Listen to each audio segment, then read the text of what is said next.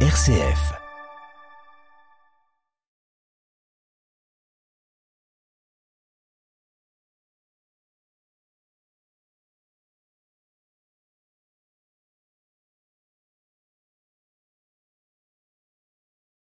Voilà, on poursuit avec vous, Jean-Michel Le Serre, toute cette semaine pour essayer de, de comprendre le lien entre ce qu'on mange, ce qu'on vit ensemble, ce qu'on partage, et puis Dieu, notre spiritualité. Et c'est avec vous que nous le faisons. Bonjour. Bonjour. Vous avez écrit ce livre, La joie de manger, dans lequel euh, vous expliquez ce que signifie le respect de toute la création. Et finalement, c'est aussi la place de l'homme et la place de l'animal. Est-ce qu'on a bien compris ce que Dieu nous confie quand il nous nomme gardien de la création? Je pense qu'on n'a pas suffisamment compris et aujourd'hui, euh, il y a euh, plusieurs euh, attaques qui, sont faites. D'abord, on dit, en interprétant mal la Bible, croissez, multipliez, euh, comme si c'était une exploitation du monde, alors qu'en fait, on est les, intendants, les jardiniers, celui à auquel la, la création est confiée.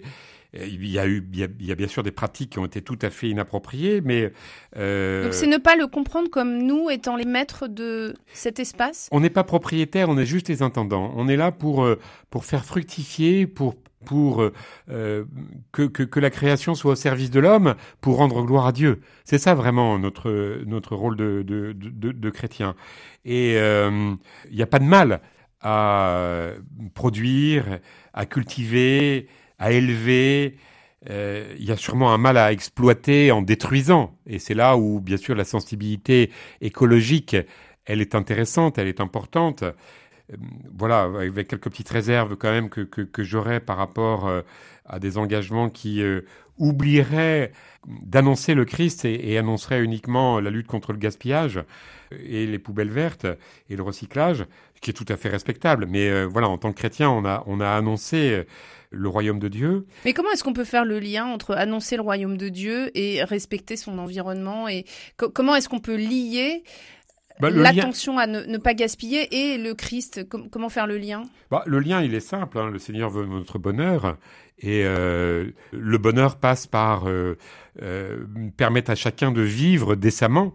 Et, et- et voilà. Et donc, c'est important que, en tant qu'homme, on soit au service de l'humanité, de la terre, des autres. Et donc, euh, le chrétien qui a comme premier commandement tu aimeras ton prochain, ça passe par le service, le service euh, de, la création euh, au, profit du plus grand nombre. Nourrir tous les hommes, tout homme, tout l'homme. Et, tout l'homme dans sa globalité, et, voilà, y compris nourrir son esprit. Donc, pour moi, je veux dire, c'est quelque chose qui fait un tout. Halte spirituelle, Madeleine Vatel. Dans ce tout, quelle peut être la place de l'animal Ah, alors bah voilà, c'est une bonne question. La place de l'animal, l'animal, il nous est donné parce que l'animal est au, au, au service de, de, de, de la création, euh, au service de l'homme, mais il n'en est pas son esclave. Il n'est pas euh, une machine. Il est là parce que il, contribue d'abord euh, à, à rendre grâce lui-même par, euh, euh, par ce qu'il peut offrir. Je pense aux, aux chiens d'aveugle, je pense aux, aux animaux de compagnie, mais je pense aussi aux animaux qui, qui, qui peuvent tirer, porter, les hommes, permettent aussi le jeu, le cheval, permettent aussi la culture. Donc tout ça, c'est très beau. Et donc, à l'animal, on doit respect. On doit respect à l'animal, mais il est, normal, il est bon, il n'est pas mal de l'utiliser. Simplement, il faut l'utiliser euh, en, étant attentif à bien le traiter. Est-ce qu'on est allé trop loin peut-être? Alors sans entrer dans la politique, mais parce que finalement ce à quoi vous nous invitez, c'est à continuer à être émerveillé par euh, ce qui nous entoure. Alors euh, comment est-ce qu'on peut concilier à la fois nourrir la population et puis en même temps respecter la façon dont c'est fait, c'est-à-dire à la fois avoir euh, des impératifs économiques, puis en même temps être vigilant à Oui, comment bien sûr. Il y a- il y a- ces animaux sont élevés. Oui, il y, a- il y a des pratiques qui qui sont pas acceptables, c'est sûr. hein. quand on va broyer des poussins, c'est insupportable. Voilà, je rappellerai simplement quand même que on s'insurge contre le fait qu'on broie les poussins, mais on s'insurge assez peu qu'on dissèque les, les, les, les fœtus dans le ventre de la maman à, à, à, à 14 semaines. Donc euh, il- voilà, il y a l'animal qui est tout à fait respectable et le devoir de l'homme Le devoir de l'homme est de respecter l'animal et de ne pas le faire souffrir. D'ailleurs, c'est très intéressant parce que quand on regarde le catéchisme de l'Église catholique, que les gens lisent peu, malheureusement, il est vraiment clairement écrit que la cruauté est condamnée. La cruauté envers les animaux est condamnée. Elle n'est pas voulue par le Seigneur. Et, beaucoup d'autres l'ont dit avant nous, que ce soit euh, euh, Saint François d'Assise ou euh, Saint Hildegarde, et bien d'autres, encore dans la grande tradition chrétienne, les animaux ne doivent pas être maltraités.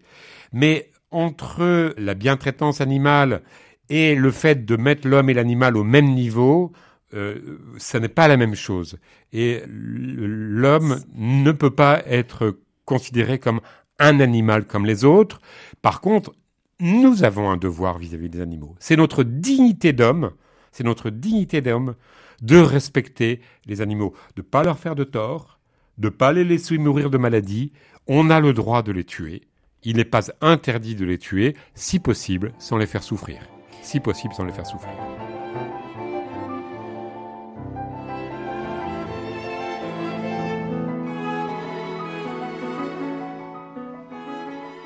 Et alors, qu'est-ce qu'il en est de la végétation? Parce que on parle souvent du règne animal, mais on voit aussi, même dans la Bible, euh, au fond, la, suite, c'est aussi de, de, s'intéresser à cet autre royaume. Bien sûr, bien sûr. Je, suis membre de l'Académie d'agriculture de France et on a un groupe de travail en ce moment sur le concept One Health une seule terre. Et c'est très intéressant parce que c'est un concept qui n'est pas chrétien, mais qui l'est en quelque sorte. C'est-à-dire que euh, finalement, il y a une continuité, alors y compris pour les problèmes de santé, Hein, on sait que la santé du sol, la santé des plantes, la santé des animaux, la santé de l'homme ont des liens, mais aussi dans le sens de, approche, comme on dit aujourd'hui, holistique de, la création. Et il est important de bien la traiter, en sachant que, et, là, avec l'actualité, on peut le dire, la priorité reste quand même de nourrir les hommes. Mais pas à n'importe quel prix. Alors parfois, on a fait des choses qu'il fallait pas. Faudrait réviser nos modes de production. Mais euh, la priorité reste la production. Heureusement, il y a des prises de conscience intéressantes pour essayer de concilier respect du sol, respect de la nature, respect des, aliments et production. Voilà, je fais allusion à, tout, tout, tout ce qui tourne autour euh, du bio, pas bio, conventionnel, etc. Mais, mais vous dites la priorité reste la production. Euh, qu'est-ce bah, que vous voulez dire par là? Bah, La priorité, c'est que on, on, fasse tout pour que chaque homme ait suffisamment à manger. Mais je pense qu'on a largement de quoi nourrir toute la planète et même beaucoup plus que la population actuelle. Et euh, la cause des malnutritions et des famines qui persistent malheureusement, même si c'est à la baisse, euh, en pourcentage et en valeur absolue, restent quand même les conflits, les guerres, les égoïsmes, les prétentions, le pouvoir, l'argent. Et c'est ça qu'il faut combattre. J'avais été euh, édifié lorsque j'étais allé à l'exposition universelle de l'alimentation à Milan il y a quelques années. J'avais visité tous les, les pavillons. Et celui du Vatican m'avait interpellé parce que tout le monde disait euh, malnutrition, euh, augmenter la productivité, etc., euh, etc., la technologie. Et puis le pavillon des Vatican était marqué lutter contre l'égoïsme, lutter contre le pouvoir de l'argent, lutter contre voilà, enfin les conflits qui, qui, conduisent à ce qu'il y a des terres fertiles qui nourrissent pas les hommes sur place. Et c'est le cœur des gens qu'il faut, qu'il faut convertir. On, cherche des solutions techniques politiques alors qu'elles sont du domaine de la conversion du cœur. Quel lien vous faites avec le bien-être aussi? Parce que ça aussi, c'est euh, dans les discours, on entend à la fois un bien-être euh, animal, puisqu'on l'évoquait, ne pas faire souffrir l'animal, le bien-être de l'homme. Est-ce qu'on en a trop fait sur euh, cette question? Je vous remercie de poser la question. C'est un petit chapitre aussi que je développe dans le livre qui me tient à cœur aussi. en tant que médecin, je ne peux que me dire il est important que quand on ne peut pas guérir les gens, on cherche à améliorer leur, leur bien-être, leur confort. C'est bien. toutes ces démarches qui sont faites par les soignants, c'est formidable. Je suis admiratif de ce que font les soignants et, et, même les, les techniques aujourd'hui.